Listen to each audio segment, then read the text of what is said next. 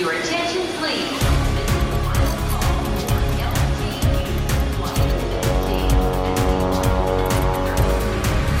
A hora dos portugueses. Ensinar línguas e dar formação profissional é a missão da Associação de Pais da cidade luxemburguesa de Ettelbruck. Fazemos a língua francesa nas partes da, da manhã, o apoio para os adultos da língua francesa, porque chega muita gente de Portugal com o inglês perfeito e o português, mas não chega para o Luxemburgo. É preciso línguas que se possam trabalhar. À noite temos sempre cursos aqui de luxemburguês e tínhamos de informática, temos de costura, está sempre a sala ocupada. Há 35 anos que é assim na Associação de Pais de Ettelbruck, no Luxemburgo. Na África do Sul, a Academia do Bacalhau da cidade do Cabo tem um projeto ambicioso. Gostava de repetir aqui aquilo que a Academia de Joanesburgo fez em Joanesburgo, que era um lar de terceira idade mais alargado, com outras condições, com melhores condições do que as que temos neste momento. Isso é de facto o meu sonho. É uma coisa que envolve um investimento muito grande, porque trata-se de um lar com assistência médica, mas se eu pudesse, se tiver saúde, é onde eu vou chegar. Um lar de terceira idade de qualidade para portugueses na cidade do Cabo, na África do Sul. Um wine bar em Bruxelas serve apenas vinhos belgas e portugueses, principalmente alentejanos. Temos aqui mais vinhos portugueses do Alentejo, mas também temos do Dão ou do Douro. Mas uh, a especialidade que temos é os vinhos portugueses do Alentejo mesmo. No futuro, queríamos trabalhar diretamente com as quintas ou Zardar lá em Portugal para ter mais vinhos, mais sorte de vinhos. Vinhos exclusivamente portugueses e belgas num bar em Bruxelas. Uma portuguesa na Suíça faz bolos artísticos, gosta acima de tudo de os fazer para crianças e está sempre a aprender. Esta atividade exige muita formação. Estamos sempre a aprender novas técnicas. Neste momento, estou-me a certificar em Portugal pela Associação de Profissional de Cake Design. O que eu mais gosto de fazer é decorar os bolos, principalmente para as crianças. E já ganhou um prémio na Suíça com um bolo artístico. Um artista plástico em Londres deixou a carreira de professor em Portugal e começou quase do zero na capital britânica. Muitas pessoas perguntaram se eu não tinha perdido o juízo, porque ia deixar a minha vida toda para trás. E eu disse a muita gente: se eu tiver que começar a varrer ruas, assim seja. E a minha primeira candidatura a um emprego foi para varrer ruas. E comecei a varrer ruas em Londres. É claro que as coisas saíram muito, muito, muito, às vezes ao contrário daquilo que eu imaginei. Arriscou e ganhou, apesar das dificuldades iniciais. Outro português em Londres trabalha ao barro, é ceramista e ensina aos outros. Ser artista só é um bocado difícil, seja em Portugal, em Inglaterra, onde for. E, portanto, os artistas que eu acho, quando ainda não estão 100% estabelecidos, têm que fazer alguma coisa a, no fundo, ensinar às escolas, à formação. Começou na construção, mudou-se para o Reino Unido e agora é ceramista. Um escultor na África do Sul, filho de portugueses, vende peças para a Europa, a América e o Oriente. Corre-lhe bem a carreira. Sou um sortudo porque tenho a minha galeria. Posso lidar diretamente com os clientes. Alguns clientes vêm ter comigo e dizem-me: Tenho aqui este espaço, podes criar algo para aqui é algo que aprendi com a arquitetura. Tenho um espaço e tenho de criar algo para esse espaço. Lusodescendente e escultor com formação em arquitetura na África do Sul. Muitos portugueses apostaram na construção civil nos Estados Unidos, como vários lusodescendentes em Artesia, na Califórnia. Eu não gostava muito da escola, em vez de estudar uh, outra arte, eu trabalhava com o meu pai, com idade de 20 anos já tinha a experiência necessária para tirar a carta. Eu tinha a experiência, mas não tinha bem a idade. E era o empreiteiro mais novo do estado, da Califórnia, naquele tempo. Foi o mais jovem construtor civil com licença profissional na Califórnia. Na cidade de Jersey, outro lusodescendente é o responsável pelos serviços municipais de água e esgotos. Eu sou o carregado, o mais responsável das águas portáveis, canalização toda dessas águas portáveis e também o descargo de águas sanitárias e águas de esgoto, tanto para os rios e para a planta, a grande planta regional em Newark. Responsável pelo tratamento de esgotos e pela água potável na cidade norte-americana de Jersey. Londres, Luxemburgo, Genebra, Rio de Janeiro, Paris, Caracas, São Paulo, São Francisco, Lyon, Manchester, Sydney. A hora dos portugueses. Ensinar línguas aos portugueses no Luxemburgo e dar-lhes alguma formação profissional é a missão da Associação de Pais da cidade de Ethelbruck. Há 35 anos que é assim e tudo começou com a necessidade de ensinar os filhos dos portugueses imigrados num país onde há três línguas oficiais. Vamos ouvir o elogio ao trabalho desta associação pela Secretária de Estado das Comunidades quando visitou recentemente o Luxemburgo. Já Fernando Vieira explica a história e as atividades da associação a que preside. A Isabel de Souza Gorgulho é a guia da hora dos portugueses. No Luxemburgo, são muitas as associações que trabalham em prol da preservação dos laços com a língua portuguesa e a favor da integração. É o caso da Associação de Pais de Ethelbruck, que foi criada em 1984 para apoiar os filhos dos imigrantes portugueses com as línguas. Primeiro concursos em português, que era a língua materna, e depois com o ensino de alemão, de francês e de luxemburguês. Portanto, a nossa, a nossa associação, como foi formada, foi sempre a intenção do ensino. Porque temos aqui aulas do ensino, porque as crianças, desde 30 e tal anos, foi sempre o ensino integrado e hoje ainda continua a ser integrado. As crianças saem da escola, saem das salas, aprendem a mesma coisa que os outros aprendem, os luxemburgueses e não só, e vão aprender a mesma coisa, mas em língua portuguesa. Fazemos a língua francesa nas partes da, da manhã, nos 6, 7 anos, que se começou a fazer o apoio para os adultos, da língua francesa. Porque chega muita gente de Portugal com o inglês perfeito e o português, mas não chega para o Luxemburgo. É preciso uh, línguas que se possam trabalhar. À noite temos sempre cursos aqui de luxemburguês e tínhamos de informática, temos de costura e uh, está sempre a sala ocupada. Isto é uma missão que ultrapassou a o pensamento da associação, do ensino, mas que no fundo já estamos na formação. Além dos cursos, a Associação de Pais de Ethelbruck tem uma biblioteca à disposição de todos, que é uma referência na cidade. Com essa ideia dos alunos, formou-se uma biblioteca.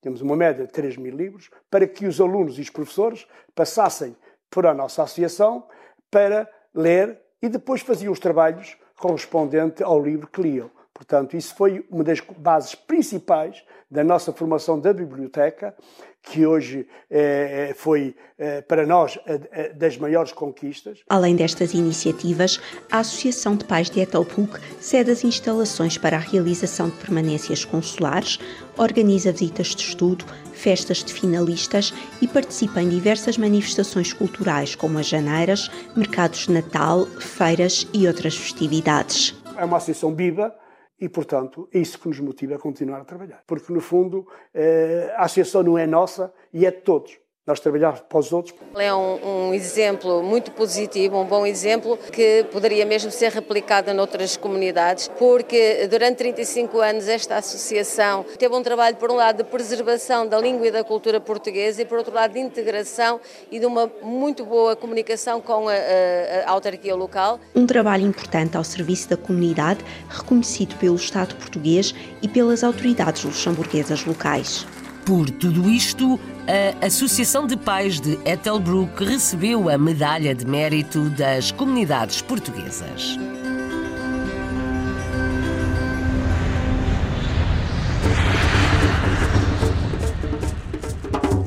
Chegam a ser quase uma dúzia as academias do bacalhau na África do Sul que têm sempre objetivos beneméritos para além de promoverem almoços de convívio. Há pouco tempo, a Academia da Cidade do Cabo celebrou 51 anos e o presidente Rui Santos revelou um desejo: construir um lar de idosos com assistência médica, entre outros serviços de apoio. Explica na hora dos portugueses como os compadres e as comadres estão sempre dispostos a ajudar, de uma forma ou de outra. Até há bem pouco tempo, quando eu entrei para a Academia do Bacalhau, nós ajudávamos uma rede de instituições que estão à nossa volta e que precisavam dessa ajuda. Eu posso nomear, por exemplo, a Beneficência Portuguesa, a quem nós temos ajudado. Temos as bolsas de estudo de um grupo de alunos portugueses que precisam da nossa ajuda, mas ultimamente mudámos essa configuração. Criámos uma espécie de um SOS de emergência. Quem precisa vem ter connosco. Livros, medicamentos, uma cadeira de roda, uma, umas muletas, seja o que for, e nós estamos mais em cima do acontecimento e mais próximos de quem precisa. O futuro é fantástico se pensarmos nisto. Antes de ajudar o principal objetivo é unir. E nós aqui na cidade do Cabo temos uma comunidade muito dispersa, temos uma porcentagem muito grande de compadres e de comadres de origem da Madeira, portugueses como eu, como nós, mas da Madeira, e temos uma outra porcentagem muito mais pequena de continentais. E precisamos, acima de tudo, unir todos. Depois de conseguirmos juntar a comunidade toda, é realmente fazer uma coisa em comum. Eu, para a minha parte, gostava de repetir aqui aquilo que a Academia de Joanesburgo fez em Joanesburgo, que era um lar de terceira idade mais alargado, com outras condições, com melhores condições do que as que temos neste momento. Isso é de facto o meu sonho. É uma coisa que envolve um investimento muito grande, porque trata-se de um lar com assistência médica, mas se eu pudesse, se tiver saúde, é onde eu vou chegar. É quase uma promessa de Rui Santos, presidente da Academia do Bacalhau na cidade do Cabo, na África do Sul, nas declarações que fez à reportagem de Hugo Gomes para a Hora dos Portugueses. A Hora dos Portugueses.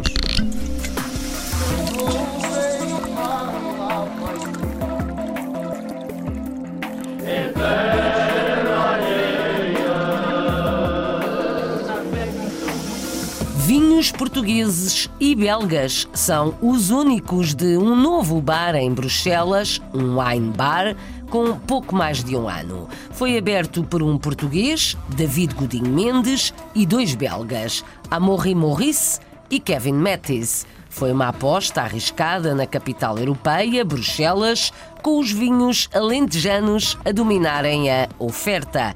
O Carlos Pereira foi experimentar. O Gap Wine Bar é um bar de vinhos num dos bairros de Bruxelas, que tem a particularidade de apenas propor vinhos belgas e portugueses. É um projeto de três jovens investidores, um português e dois belgas.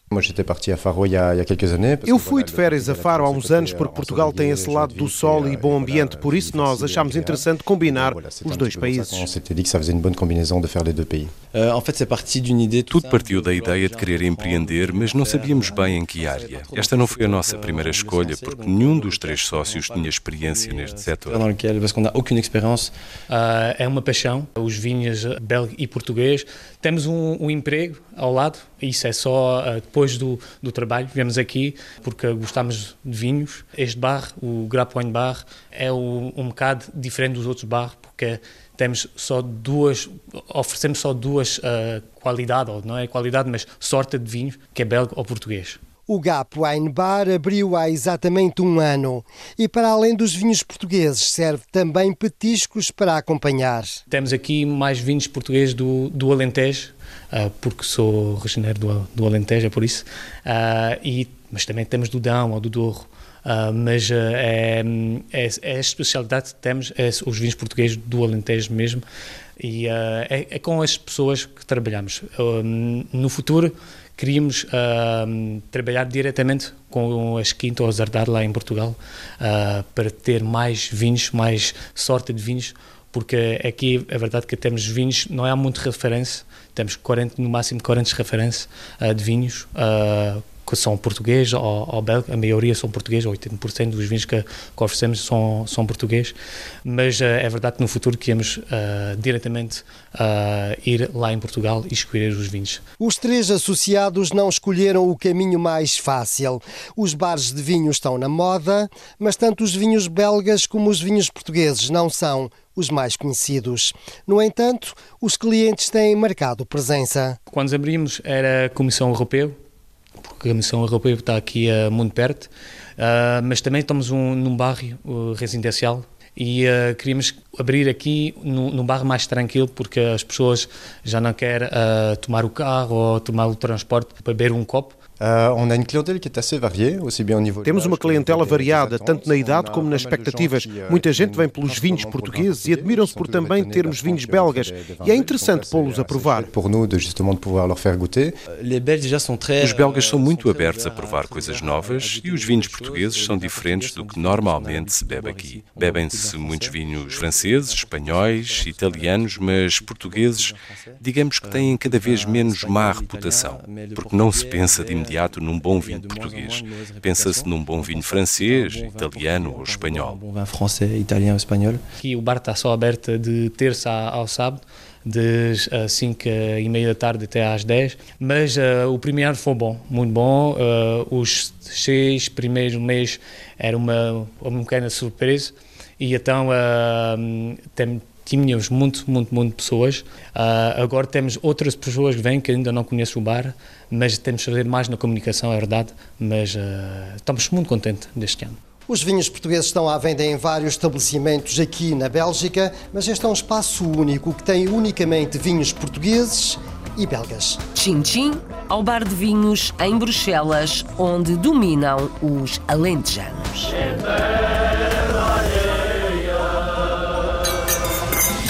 Depois dos vinhos, os doces. Suíça.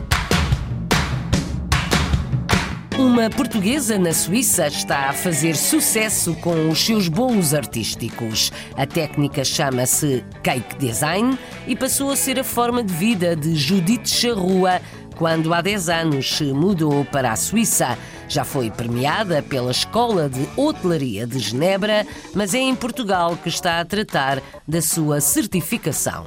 Para além de fazer e decorar bolos, também dá formação. A Vanessa Santos conta a história. Juice Cute Cakes é o projeto de uma ex-secretária executiva que, ao chegar à Suíça há 10 anos atrás, decide apostar numa nova área profissional no mundo dos doces.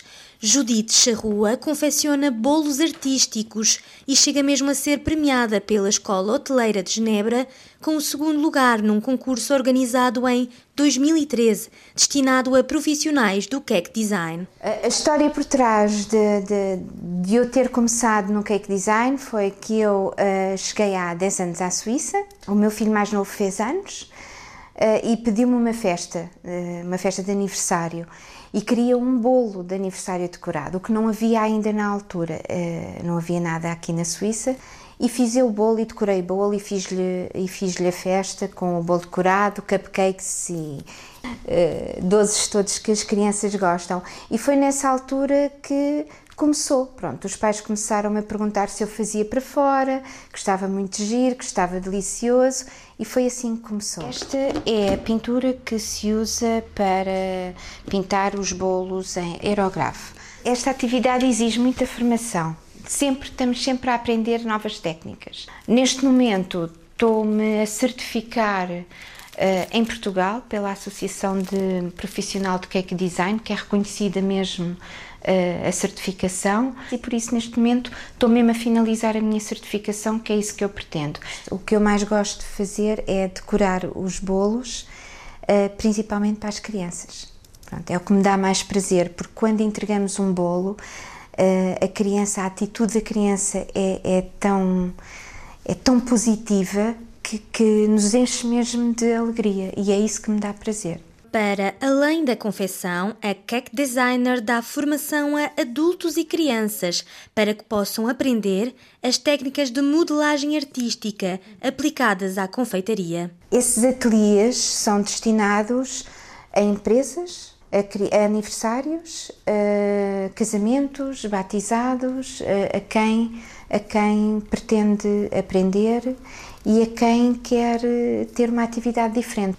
Portanto, o que é que temos guardado aí nesta caixinha? Pronto, esta caixinha já tem, por isso foi em 2013, foi quando eu ganhei o segundo lugar de profissional na École d'Hôtellerie de Geneve, com o bolo. Uh, a nível de decoração, uh, como estamos na Suíça, eu uh, A minha decoração, imaginei uma montanha com vacas e pus, pronto, coloquei uma vaca a fazer ski e pus outra vaca num comboio onde uh, estava figurado o leite, o chocolate e os, os relógios. Por isso, como estamos na Suíça, achei que era interessante fazer algo que, que tivesse a ver com o país. E foi isso que foi essa decoração que, que eu fiz. E para mim significou muito, por isso foi o arranque. Foi aí que eu decididamente pensei é agora, pronto, eu vou começar a fazer isto, porque sempre é, é uma grande motivação para nós. Um prémio e um pedido do filho, as motivações de Judite Charrua, que na Suíça faz bolos artísticos.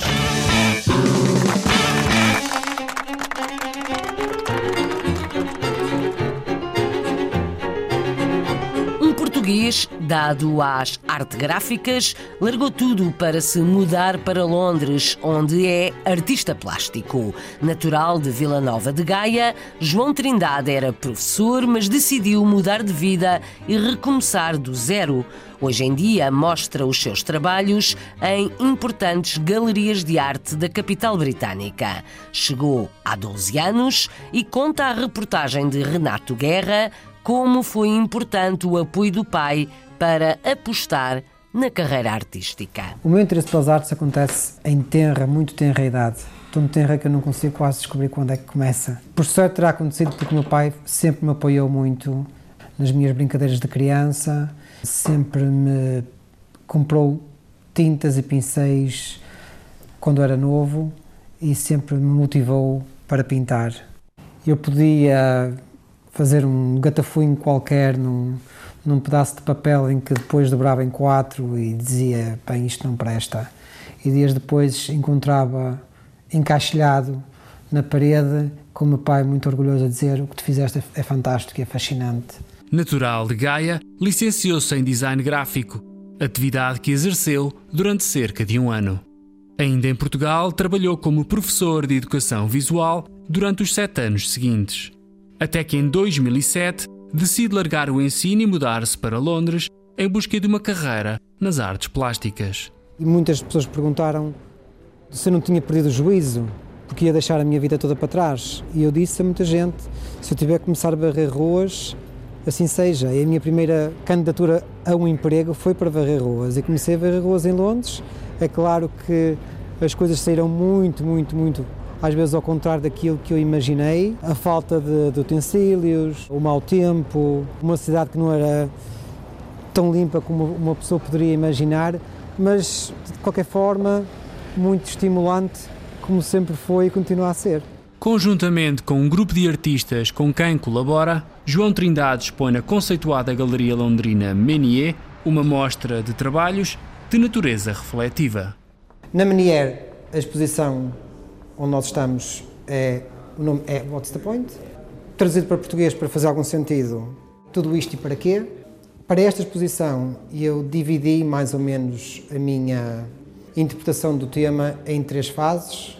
Uma fase uh, a celebrar a capacidade da humanidade para criar coisas, inventar coisas, dar a todos uma vida melhor. A segunda fase foi uma fase em que as cidades e, e a humanidade vai perdendo um pouco da humanidade da qual faz parte, onde estas cidades chegam a uma, uma, fase de perfeição onde as pessoas não, muitas nem sequer podem comprar uma casa. E uma terceira fase em que eu penso muito na temática do aquecimento global, do meio ambiente. Basicamente o meu trabalho tem duas vertentes, mas qualquer uma delas é inspirada em perspectiva temos um cubo, que pode ser basicamente a gênese, a célula da geometria, e é desconstruir esse curvo, cubo ou repeti-lo vezes sem conta que me permite mergulhar neste universo imaginário onde eu me deixo perder e viver do acaso. João Trindade, artista plástico em Londres.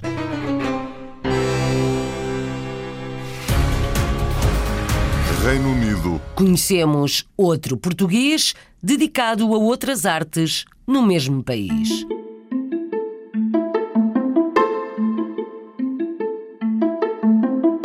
trabalha o barro, mas antes de chegar ao Reino Unido, a sua área profissional era o marketing. José Carvalho diz-se tranquilo com a escolha que fez quando deixou Portugal há 14 anos. É ceramista, faz exposições e trabalha com empresas de design, para além de dar formação na arte de oleiro. Na reportagem de Renato Guerra, o guia da hora dos portugueses em Inglaterra, é sempre o artista quem fala. José Carvalho, sou natural de Vizela e sou ceramista. Eu vim para o Reino Unido em 2000, início de 2006. Eu vim para cá porque estava um bocado, sentia-me um bocado sem direção. Estava a trabalhar na construção em que eu não gostava muito e que sentia que, que necessitava de aventuras novas. Ah, isso foi por isso que eu decidi vir para a Inglaterra. Porque era um país que me interessava, uma cultura que me interessava, então decidi ficar um ano e depois ver o que é que acontecia. Acabei de ficar cá, nunca mais voltei. Eu tive duas ou três carreiras, no fundo, antes de chegar à cerâmica. Tive formação na área de construção e depois, entretanto, quando vim para o Reino Unido, eh, comecei a trabalhar numa empresa de mídia. Eu era responsável pelo departamento a nível mundial de, de da equipa que fazia o controlo e entendia o, o, comportamento dos usuários online. Era uma empresa de mídia em que nós, no fundo, entendíamos o comportamento das pessoas online e depois servíamos publicidades baseadas nesse comportamento. Chegas a uma certa altura, passado 10, 11 anos, em que tens uma carreira que correu muito bem, estavas a trabalhar, tinhas um cargo alto, numa empresa multinacional, mas havia outras coisas que faltavam, que era, no fundo, a parte mais artística. Foi então quando eu decidi que queria parar com o trabalho que eu estava e abrir o meu estúdio. E acho que não quero voltar. Uh, além de que houve ofertas em que eu voltar para, para o trabalho que estava, mas não, uh, ah, 100%. Acho que agora quero construir uma carreira dentro desta área. Além de fazer as minhas peças, existe também às vezes colaborações em que eu tenho com alguns designers. Existe um briefing em que vamos sobre, estudamos o briefing e depois um, vamos aos espaços, entendemos o que é que o cliente necessita e a partir daí fazemos peças únicas. Ser artista só é um bocado difícil, seja em Portugal, em Inglaterra, onde for. E, portanto, os artistas que eu acho, quando ainda não estão 100% estabelecidos, têm que fazer alguma coisa, ah, no fundo, ensinar, ir às escolas, dar formação. Eu acho que uma, um dos conselhos que eu posso dar, e foi um dos conselhos que eu não tive, é, quando se gosta muito de uma coisa, acho que as pessoas devem segui-la e não uh, deixar para mais tarde. Ou se tiver que deixar para mais tarde, deixar, mas para não muito tarde. Eu sinto-me feliz, muito mais feliz do que o que eu estava na, no trabalho anterior. Uh, mas uh, nunca estás completamente feliz, queres sempre mais. mas sinto-me uma pessoa feliz e calma. José Carvalho, ceramista ou artista do barro em Inglaterra. A hora dos portugueses.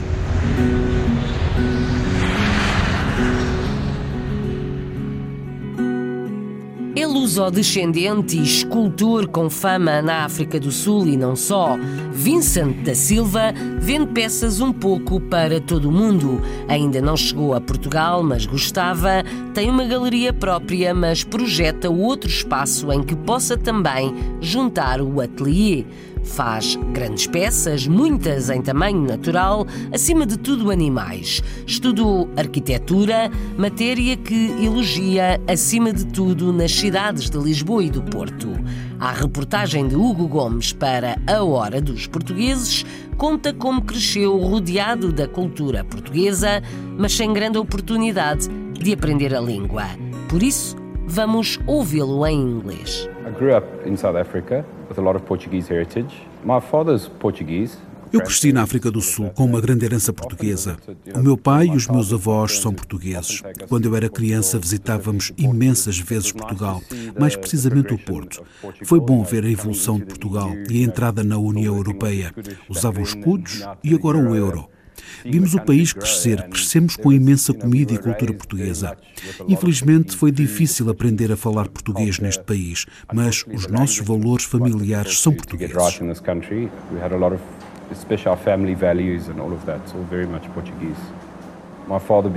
O meu pai esteve sempre ligado à construção civil e eu sempre fui apaixonado por arquitetura. O meu tio é arquiteto. Nunca me considerei um artista, mas olhando para trás, estive sempre envolvido com arte. Os meus pais cultivaram o meu lado artístico desde pequeno.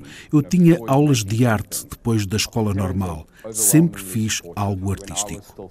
Os meus pais sempre me apoiaram muito. Mesmo quando estava a estudar, eles levavam o meu trabalho a galerias, faziam o trabalho comercial por mim, o que é difícil para um artista. Acho que estão muito orgulhosos comigo.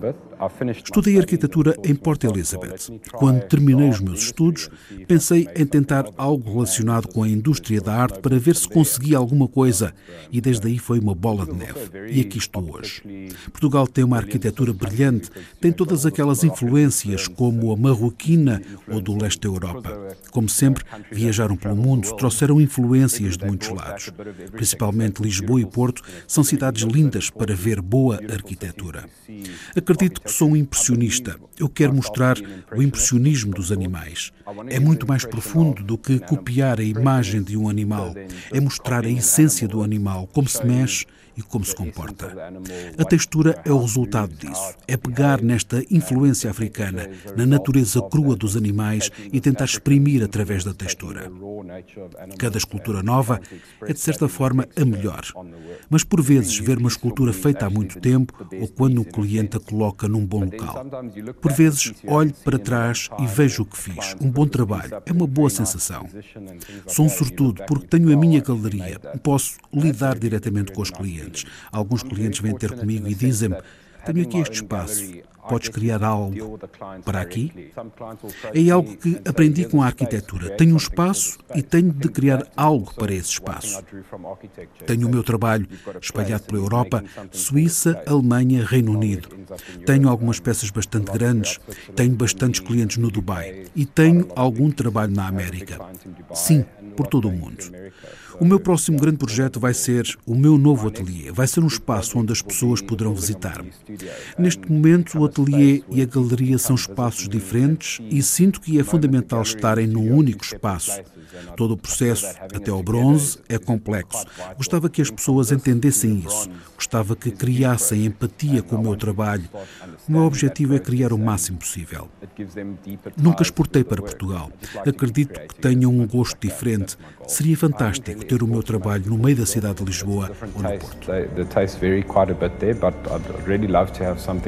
Especially Lisbon or Porto, Gostava de ver obras suas em Lisboa ou no Porto.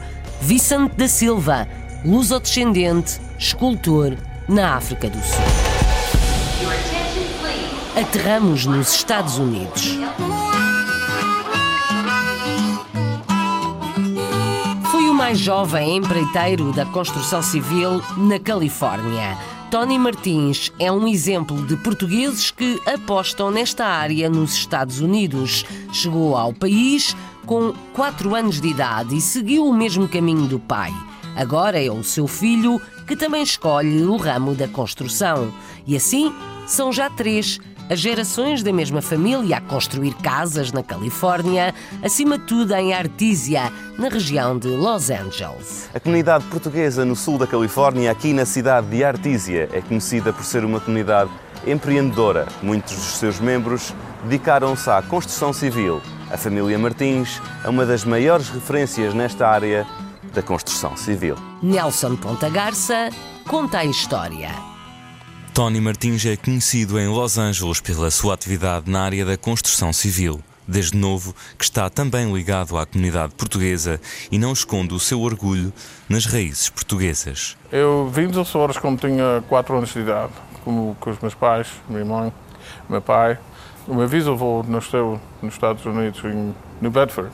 Durante o Depression, ele foi para trás e casou com a minha bisavó e, e para aí abaixo. Depois a minha, a minha avó veio em 1959, a minha avó emigrou para os Estados Unidos e depois foi chamada para a gente em 1966. Eu tinha 4 anos de idade. Desde cedo, Tony Martins começou com o seu pai na construção civil, sendo mesmo o mais jovem em construção civil no estado da Califórnia. Eu não gostava muito da escola e uh, o que passou, em vez de estudar uh, outra arte, eu trabalhava com meu pai, com idade de 20 anos já tinha uh, a experiência necessária para tirar o, um, a carta.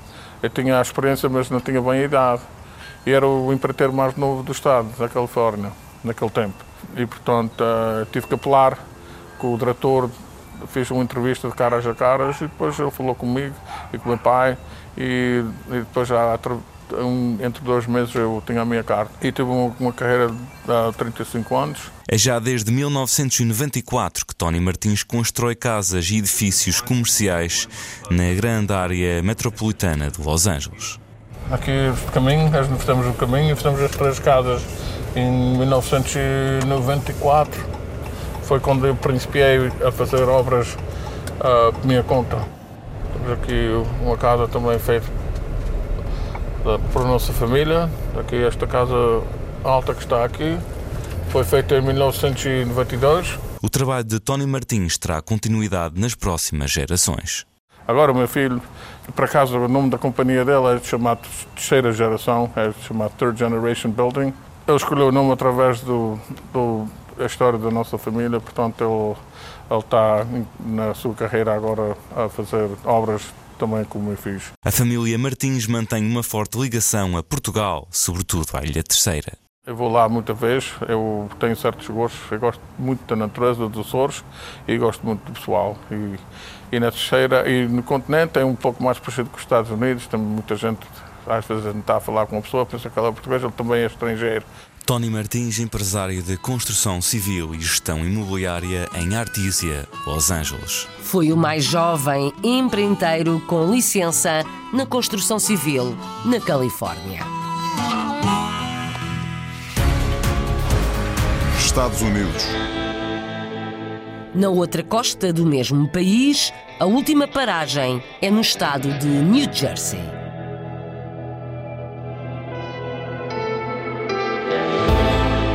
É luso-americano o engenheiro responsável pelo saneamento básico da cidade de Jersey. Quer isto dizer que Joe Cunha dirige o serviço municipal que trata do abastecimento de água e do tratamento de esgotos numa cidade com quase 300 mil habitantes. A limpeza dos rios é uma das suas preocupações, o que implica estações de tratamento de esgotos. Vamos conhecer o engenheiro, filho de portugueses, na reportagem do Ricardo Pereira. Já nascido em Newark, nos Estados Unidos, filho de pais naturais da Serra da Estrela, Joe Cunha tem subido a pulso na carreira. Com 41 anos de idade e formado em Engenharia Civil, o luso-americano tem estado sempre profissionalmente ligado a cargos públicos. Trabalhei em mais de 18 a 20 municipalidades de qualquer capacidade, pequena ou grande, por 17 anos, os últimos 17 anos com os últimos quatro a trabalhar por a cidade de Jersey City como engenheiro, diretor de engenharia civil, construção e tráfico e transportação também. Pelo trabalho efetuado em prol das infraestruturas de Jersey City, cidade que conta com quase 300 mil habitantes, Joe Cunha foi convidado pelo mayor local a chefiar o Departamento de Saneamento Básico e de Águas da cidade, um dos departamentos mais importantes a nível de manutenção da qualidade de vida da população e com um orçamento anual de 125 milhões de dólares. Eu sou o carregado, o último responsável, o mais responsável das águas portáveis a canalização toda dessas águas portáveis um, e também o descargo de águas sanitárias e águas de esgoto, uh, tanto para os rios e para o, a planta, a grande planta regional Uh, em Newark. No cargo há apenas três meses, Joe Cunha tem como grande objetivo diminuir ao máximo o despejo de águas de esgoto nos rios Hudson e Hackensack, este que é um dos grandes problemas ecológicos de Jersey City. O objetivo é para manter a água suja, que é misturada esgoto com sanitária, fora dos nossos rios. A gente um, tem que uh, sempre precisar que o privado constrói canalização para a água de esgoto separada, que vai diretamente para o rio, ou os rios, e outra canalização separada na mesma rua para água sanitária, que vai diretamente para, para as nossas plantas de tratamento. E só depois do tratamento completo é que essa é a água que vem limpa, bem limpa, para dentro dos rios. O bom desempenho de Joe Cunha à frente do Departamento de Águas e Saneamento de Jersey City é vital para o bom funcionamento da cidade. Este que é um facto corroborado pelo Mayor Stephen Fulop. Este serviço municipal é um dos mais importantes para a cidade ou para qualquer cidade. É o serviço responsável pela água canalizada, o que interessa a todos os residentes. Tem de haver sempre muita atenção à fiscalização à qualidade da água em cidades de todo o país. Queríamos ter os melhores profissionais aqui e estamos muito contentes por ter o Joe à frente do departamento mais um luso-descendente num cargo de responsabilidade acrescida que revela a importância da comunidade portuguesa nos Estados Unidos. Um engenheiro civil à frente de um serviço municipal muito importante na cidade norte-americana de Jersey.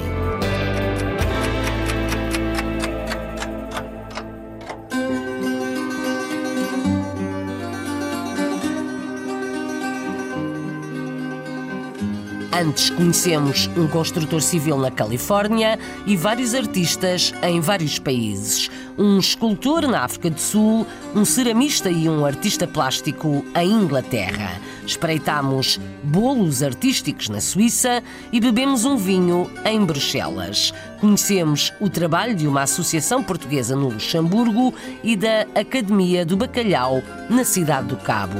Histórias de portugueses no mundo em 40 minutos na rádio. A Hora dos Portugueses, com sonoplastia de Paulo Cavaco, edição e apresentação de Isabel Gaspar Dias.